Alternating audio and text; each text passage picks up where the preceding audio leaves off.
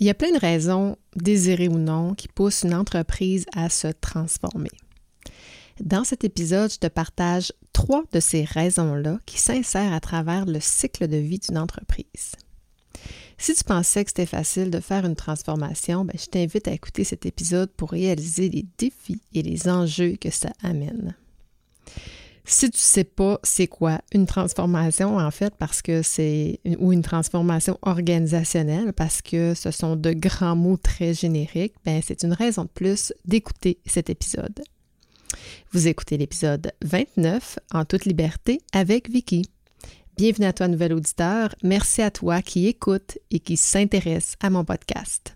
C'est grâce à toi que je vibre sur la bonne fréquence. En toute liberté, ça nous permet d'aborder librement les questions de culture organisationnelle, de modèles de gestion axés sur la confiance et de sujets percutants tels que l'ego, le contrôle, les peurs, l'intelligence collective et bien plus encore. En toute liberté, c'est aller au fond des choses pour sortir de nos zones de confort et expérimenter de nouveaux angles pour qu'une petite transformation s'opère. Comme personne, agent de transformation ou comme gestionnaire, je veux t'aider à te propulser vers des sommets qui te transforment. Merci d'entrer dans mon monde de liberté. Aujourd'hui, je te partage trois types de transformation organisationnelle.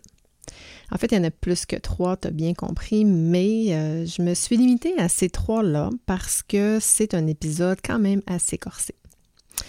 Donc, si tu permets, je, reviens à la sémantique du mot. Hein. Tu sais, j'aime bien euh, revenir sur la définition latine des mots. Quand on regarde le mot euh, transformation, euh, ça vient du latin transformatio, qui veut dire métamorphose. J'ai trouvé ça très intéressant de, constater ça. Euh, transformer, c'est changer l'aspect, c'est changer la nature de quelque chose pour en obtenir une autre. Donc, euh, la métamorphose, par contre, je trouve ça intéressant de faire cette, de revenir à ce mot-là qui est quand même plus fort parce que la métamorphose, c'est un changement radical. C'est un changement radical de forme. Pensons euh, par exemple à une chenille hein, qui se métamorphose en papillon, mais change complètement d'apparence. Et visiblement, tout le monde va, euh, va pouvoir le constater. La transformation, c'est plus subtil, c'est moins drastique. Parfois, on s'en rend même pas compte. Dans l'épisode précédent, je t'ai parlé de culture d'entreprise, si tu te souviens. Si tu ne l'as pas écouté, mais je t'invite à y revenir, à faire un pas en arrière pour... Euh, en fait, c'est ce qui va te permettre de comprendre là où je veux t'amener aujourd'hui et comment ces types de transformations ont un impact sur la, culture organisationnelle. Rappelons-nous de la définition de la culture qui vient euh, de la racine latine de cultura, qui veut dire soin ou care. Fait que je trouve ça intéressant de prendre les deux et euh, ben, de mon inspiration euh, en trouver euh, une nouvelle définition parce que moi, je vois la gestion de la transformation culturelle comme le fait de prendre soin des gens à travers les émotions, à travers ce qu'ils vont vivre dans leur gestion de changement. Parce que changer quelque chose, c'est pour quelque chose, c'est laisser tomber autre chose. Donc, D'où l'importance de ne pas négliger l'aspect de la gestion de la transformation culturelle. Donc voilà, j'espère que je t'ai pas trop perdu avec mes explications, là, qui sont pas très euh, tangibles, soit dit en passant. Mais euh, j'aime bien idéationner sur euh, le mot et sur le sens que prennent les mots. Une entreprise, ça a quatre étapes dans son cycle de vie. Le démarrage, la croissance, la maturité et le déclin. Donc les trois types de transformations que je vais te présenter aujourd'hui s'insèrent à travers les cycles de vie d'une entreprise. Sauf dans la première, en fait, euh, euh, qui est la, la, phase de démarrage, parce qu'on n'est pas dans une phase de transformation, mais on est dans une phase de construction. Donc, euh, les trois euh, types de transformation vont s'insérer dans la croissance, dans la maturité et dans le déclin d'une entreprise. Donc, je commence euh, avec la première, le premier type de transformation, c'est issu de la croissance. En fait, les objectifs qui sont issus d'une planification stratégique alors qu'on est en croissance, souvent vont être reliés à identifier ou euh, faire, fabriquer de nouveaux produits, offrir de nouveaux services, ouvrir, s'ouvrir vers de nouveaux marchés, vers de nouveaux clients. Donc, on a des stratégies dans, dans nos planifications stratégiques. Des fois, c'est fait de façon formelle ou non mais qui vont permettre à une entreprise euh, de, rester pérenne, de rester euh, performante, profitable, etc. Donc, le démarrage est derrière nous et la structure de l'entreprise est bien établie. L'entreprise vit bien quand on est dans une, étape de croissance. Donc, c'est un type de transformation, la croissance, qu'on a tendance à minimiser. En fait, on fait les choses de façon stratégique, mais on minimise l'accompagnement de nos ambitions.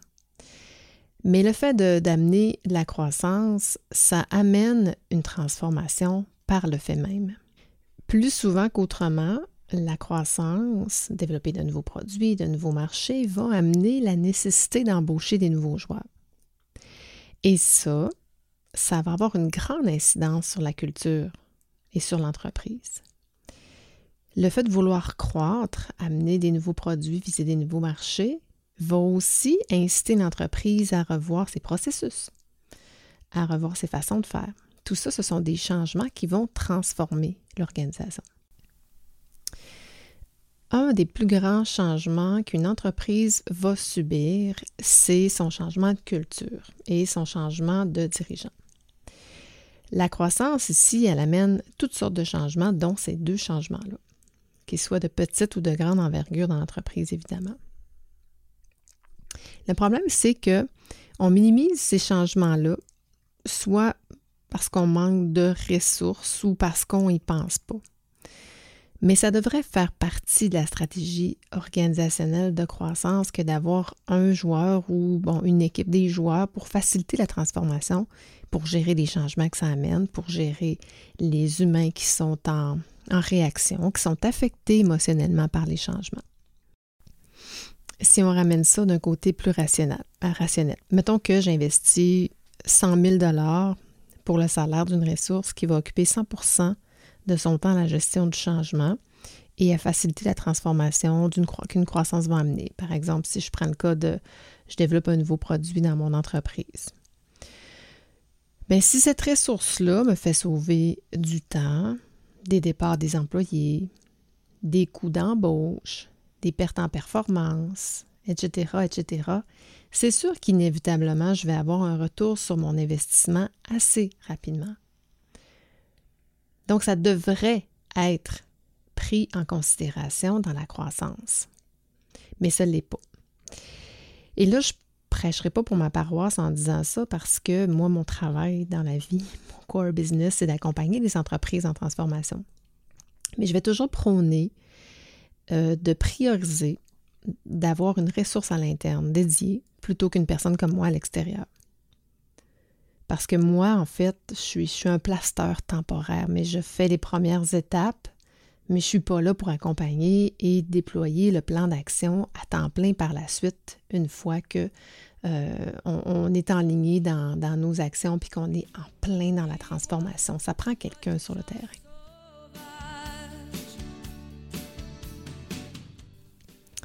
Le deuxième type de transformation organisationnelle qu'on va avoir dans une entreprise va plus souvent qu'autrement arriver dans la phase de maturité de l'entreprise. En fait, je dirais que ce deuxième type-là, c'est la nécessité d'une transformation. Je mets ça très large, mais euh, je t'explique. Il y en a six raisons qui nécessitent une transformation dans une entreprise. Et selon le cas, euh, une entreprise va, devoir se transformer à cause de cette raison-là. Je t'explique, ça va te permettre de comprendre. Il y en a six, comme, comme je te disais, les problèmes économiques, une transformation numérique, une mauvaise atmosphère de travail, rester ou devenir un employeur attractif, le fait d'avoir besoin d'agilité et le fait d'avoir un besoin d'alignement avec ses valeurs. Donc, euh, ce que j'appelle la prise de conscience. Je te reprends ça un à un pour bien comprendre. C'est que dans la phase de maturité, euh, va arriver, selon son contexte, euh, des situations qui vont faire en sorte, comme je disais tout à l'heure, qu'on va, devoir se transformer. Les six raisons que je t'ai énumérées là viennent d'une étude qui a été faite en Suisse par David Mathieu Doré et Manon Peterman auprès de 32 organisations qui avaient subi une transformation. Euh, il y en est ressorti six, mais la plupart, euh, c'est pas, pas square, c'est pas blanc, c'est pas noir. La plupart sont interreliés, puis certains euh, sont inclus dans d'autres. Mais, mais grosso modo, tu, vas bien comprendre, d'abord les problèmes économiques. quand on pense à la mondialisation des marchés, à la concurrence, plus récemment à la COVID, qui, qui ont entraîné des changements majeurs pour les entreprises, ça a amené à des problèmes économiques pour certaines autres. Ça, c'est, c'est, ce qui les a amenés à repenser pour plusieurs à leur modèle d'affaires, élargir leur champ concurrentiel par des nouveaux produits, des nouveaux services, des nouveaux clients, comme je disais tout à l'heure, et éventuellement, ils se sont interrogés sur leur culture organisationnelle parce qu'ils ont fait face, euh, parce que face à ça, en fait, les organisations ont dû, n'étaient pas capables de s'adapter. Ils ont donc réalisé qu'ils devaient faire les choses autrement et que ça passait inévitablement par leur pratique de GRH.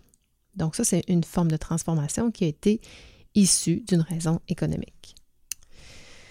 Il y a aussi la transformation numérique qui est souvent issue d'un besoin d'automatisation, euh, soit qui, euh, qui provient d'une rareté ou d'une pénurie de main-d'œuvre, euh, ou encore à des coûts élevés de main-d'œuvre. Et euh, dans la transformation, euh, ce besoin de se transformer au niveau numérique, euh, c'est souvent issu d'un déclin de certains métiers qui, ont des, qui sont peu qualifiés, hein, qui ont des tâches plus répétitives, puis une augmentation des métiers qui sont plus qualifiés, avec des gens qui prennent, qui veulent prendre plus d'initiatives, être plus responsabilisés. Donc, il y a toute une transformation qui a forcé certaines entreprises à devoir s'automatiser. Euh, le troisième, la troisième raison qui nécessite, c'est une mauvaise atmosphère de travail. Hein. Souvent, c'est la conséquence d'une mauvaise dynamique de gestion qui euh, va demander euh, un changement dans les modes de gestion des, gestionnaires en place. Aussi, on va, ben, je parlais de la rareté de main-d'œuvre, mais le fait de devoir rester ou devenir un employeur attractif va euh, nécessiter une transformation. Donc, encore une fois, pour attirer, retenir la main-d'œuvre, ça va passer par de meilleures euh, pratiques de gestion qui, inévitablement, vont affecter la culture organisationnelle. Un besoin d'agilité, ça, on va le voir euh, davantage dans des entreprises en TI. On les appelle des modèles agiles. Euh, où on va vouloir éviter euh, les goulots d'étranglement, le phénomène longuement abordé dans le lean management.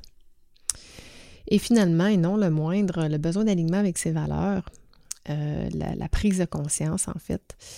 je parle de ça parce que j'ai remarqué beaucoup dans, les, dans mes dernières recherches que ça vient souvent d'un élément déclencheur du, du, le dirigeant ou les dirigeants d'entreprise.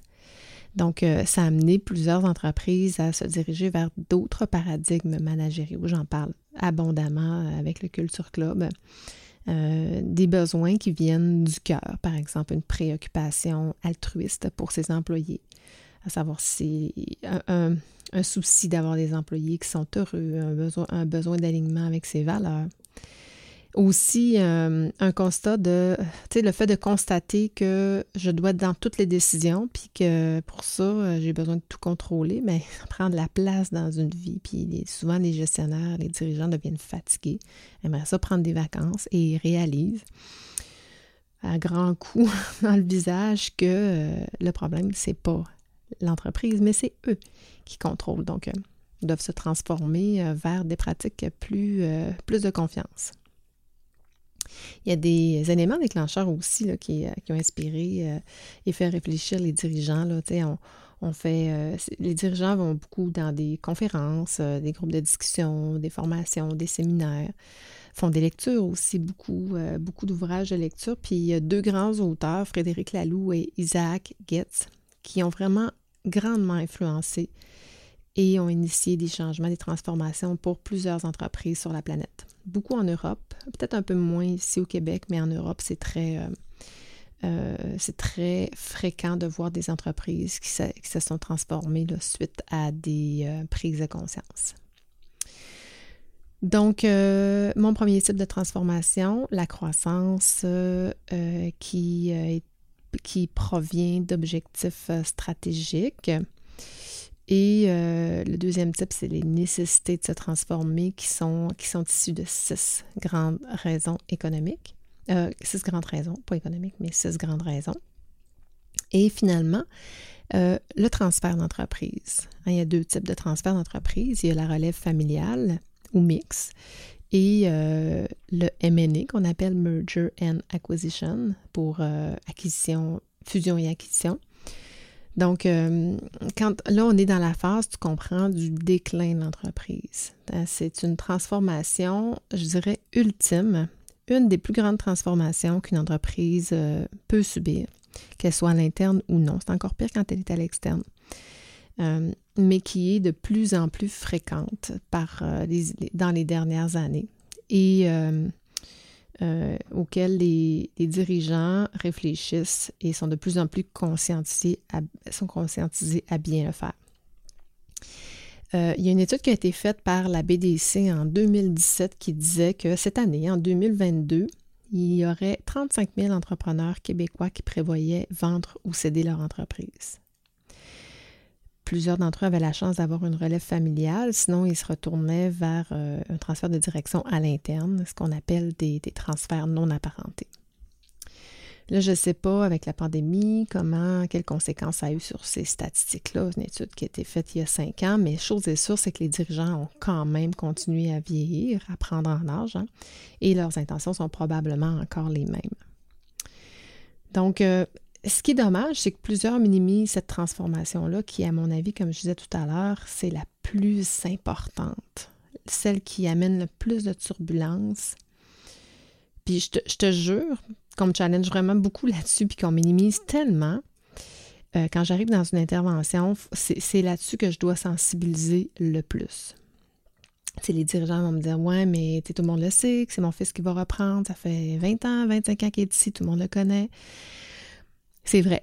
C'est vrai jusqu'au jour où le fils prend la place. Et euh, si je, réfère à un cas que j'ai euh, en ce moment en tête d'un président qui a repris la place de son père le 5 janvier cette année, euh, on remplace. Moi, ce qui m'intéresse quand j'arrive dans une entreprise, c'est de savoir on remplace qui par qui. Parce qu'il y a des grands écarts entre les deux. Et c'est à travers ces écarts-là que vont se vivre les plus grands changements. C'est là où elle est la transformation et c'est ça que j'ai besoin d'aller valider. Dans l'exemple que je te donne, euh, je remplace un, président euh, peu scolarisé, euh, avec des valeurs humaines très, très, très, très fortes, un instinct d'entrepreneur, une passion, un homme qui travaille dans l'entreprise depuis 50 ans, dont les employés respectent, admirent, aiment, par euh, son fils euh, qui a des études euh, universitaires, un, type de, de, gestion beaucoup plus collaboratif. Son père était plus contrôlant, très, très, très, très structuré, avec des valeurs aussi très humaines.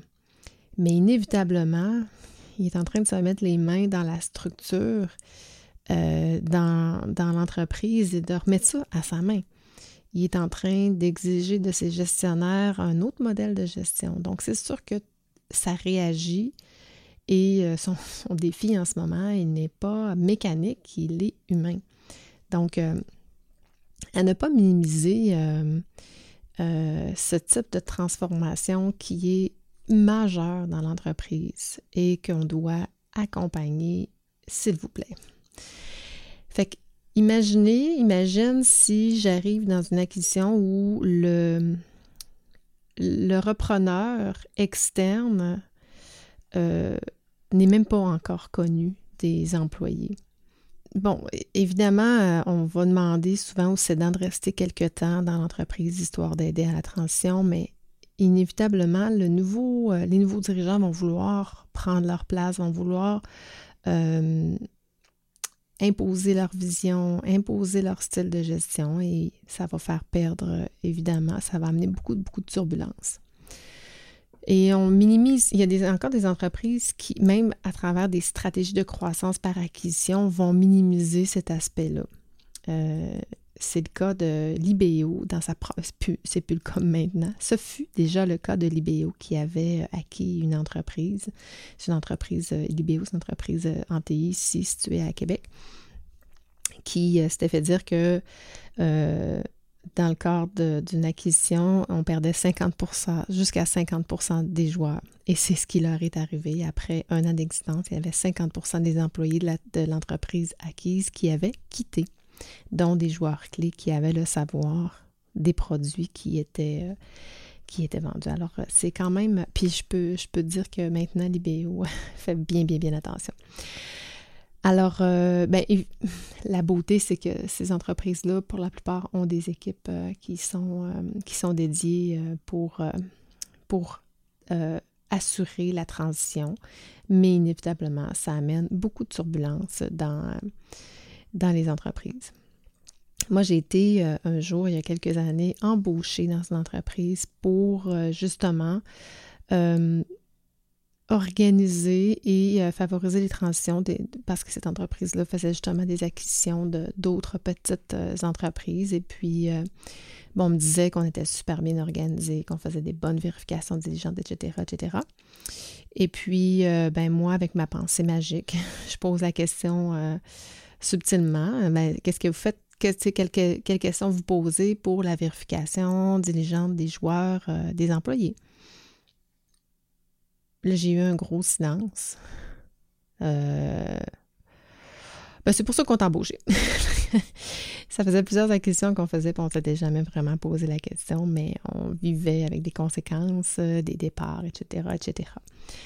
Donc, je te parle de, de, transfert interne et externe, mais imagine quand c'est en plus une fusion d'entreprise, c'est fois 1000 parce que là, tu as des visions différentes, euh, des, des, intentions différentes. Euh, on va être obligé de, d'en mettre un des deux, un, dirigeant des deux entreprises pour prendre la place de. Donc, ça amène toutes sortes de toutes sortes de, de changements, d'émotions euh, et de turbulences euh, dans les organisations.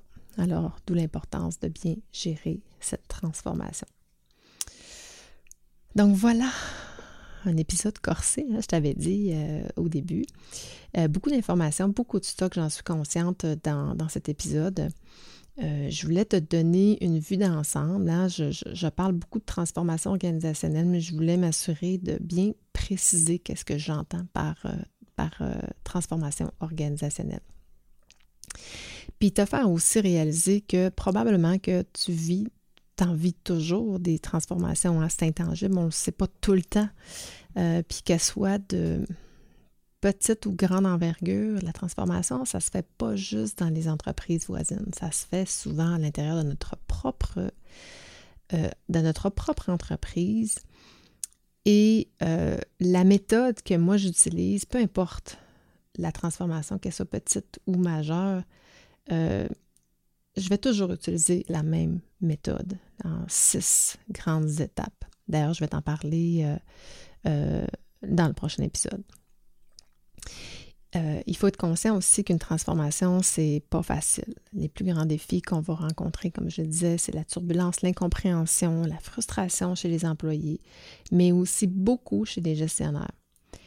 On va avoir beaucoup de gestion des égaux à faire, puis ultimement, on va perdre, comme l'IBO, certains joueurs. On essaie, en fait, le but visé, c'est d'en perdre le moins possible, ou pas, mais euh, euh, c'est un risque très grand de perdre, de perdre des joies.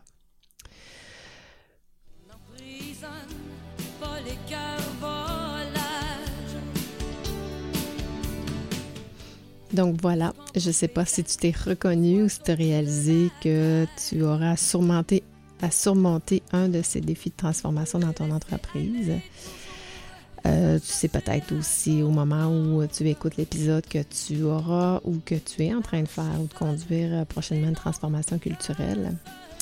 Et euh, peut-être que tu souhaiterais te simplifier la tâche, de ne pas trop avoir de faire de recherche pour savoir comment t'y prendre.